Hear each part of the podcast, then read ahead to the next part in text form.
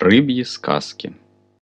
Кресло очень любило скрипеть по любому поводу, и хоть никто не любил его слушать, его это не останавливало. Оно скрипело, когда кто-то садился в него, когда кто-то сидел в нем или спал, когда кто-то вставал с него и уходил, когда кто-то случайно задевал его или просто стоял рядом.